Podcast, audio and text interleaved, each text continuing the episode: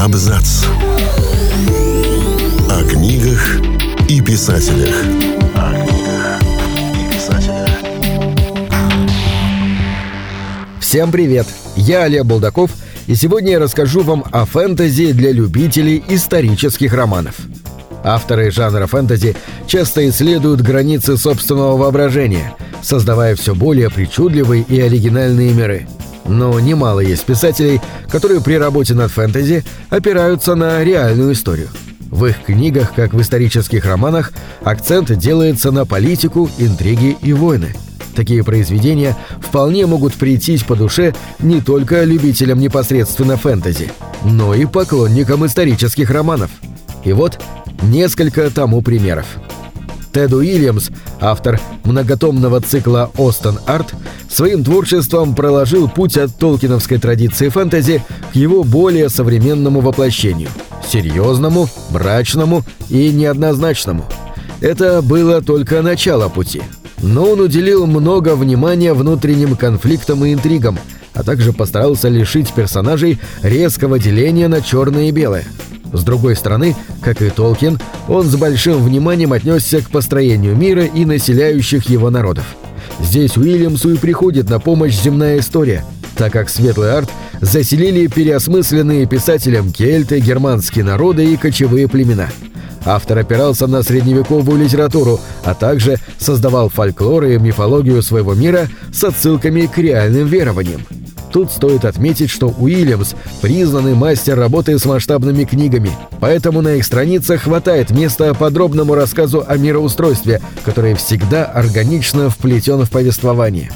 Пожалуй, происходящее в его книгах по духу можно сравнить с песнью о Нибелунгах. Немного магии и пророчеств, много текста и драмы. Именно трилогия «Орден манускрипта», открывающая цикл Уильямса «Остин Арт», вдохновила Джорджа Мартина на работу над известной «Песней льда и пламени», показав потенциал, скрытый в жанре фэнтези. Сам Уильямс, впрочем, не ограничивал себя каким-то одним направлением, работая и с фантастикой, и с городским фэнтези, и в конце концов с историями про разумных котов, а также занимался написанием сценариев для кино, телевидения и комиксов но именно книги о Светломарде во многом стали визитной карточкой писателя, обеспечив ему статус живого классика. Теперь, много лет спустя, автор работает над продолжением истории, которая принесла ему известность. Сам же прославленный Джордж Мартин, главный убийца любимых всеми персонажей, долго был среди тех писателей, кто обходил фэнтези стороной.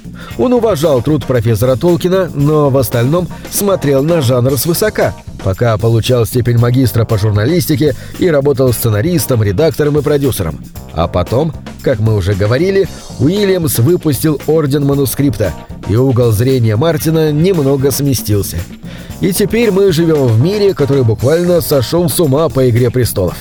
В 2011 году журнал Time включил Джорджа Мартина в свой список самых влиятельных людей в мире. Вот она, магия жанра фэнтези – Сюжет, который изначально казался просто переосмыслением войны Алой и Белой Розы, существенно разросся за годы. Впрочем, даже расширяя мир песни льда и пламени, Мартин щедро черпает прототипы из реальной истории.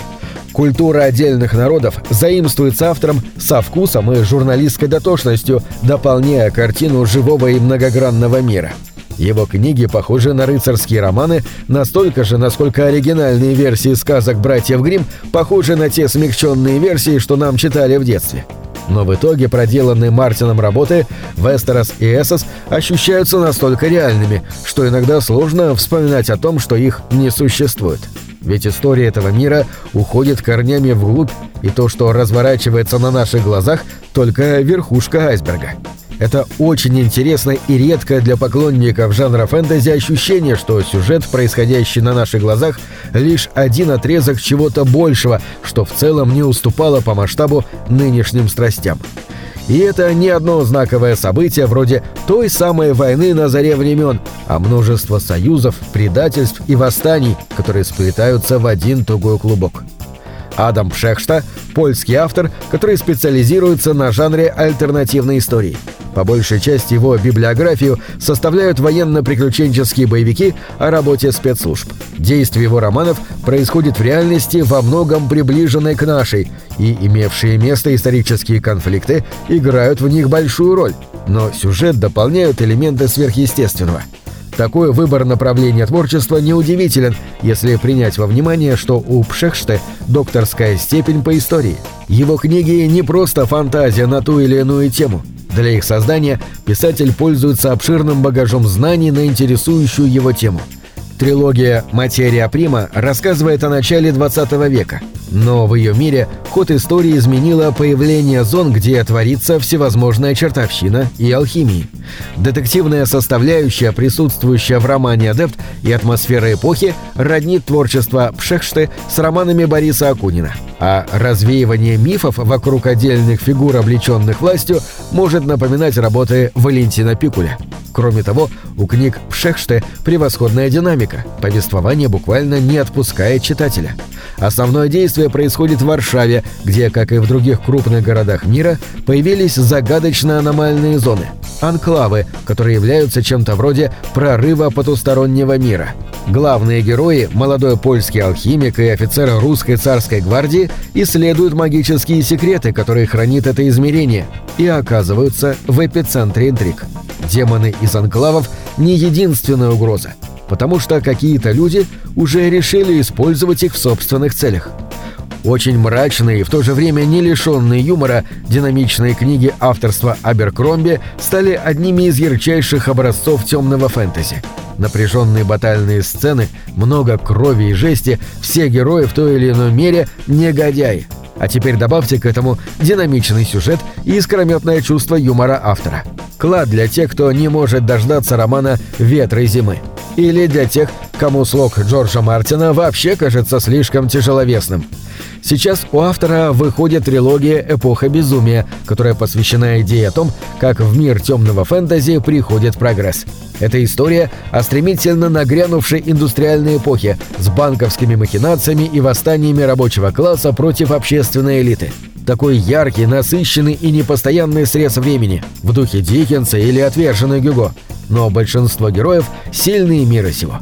Впрочем, временами от этого не легче. Но и буквально 30 лет назад большинство проблем в этом мире решалось мечом в живот, что тоже накладывает свой отпечаток.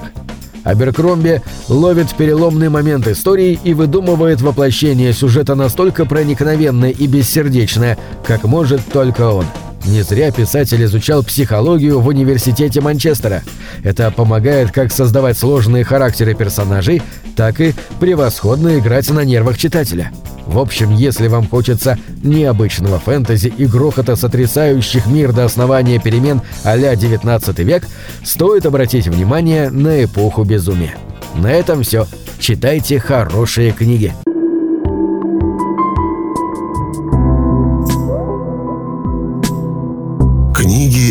Двери, что выводят тебя из четырех стен.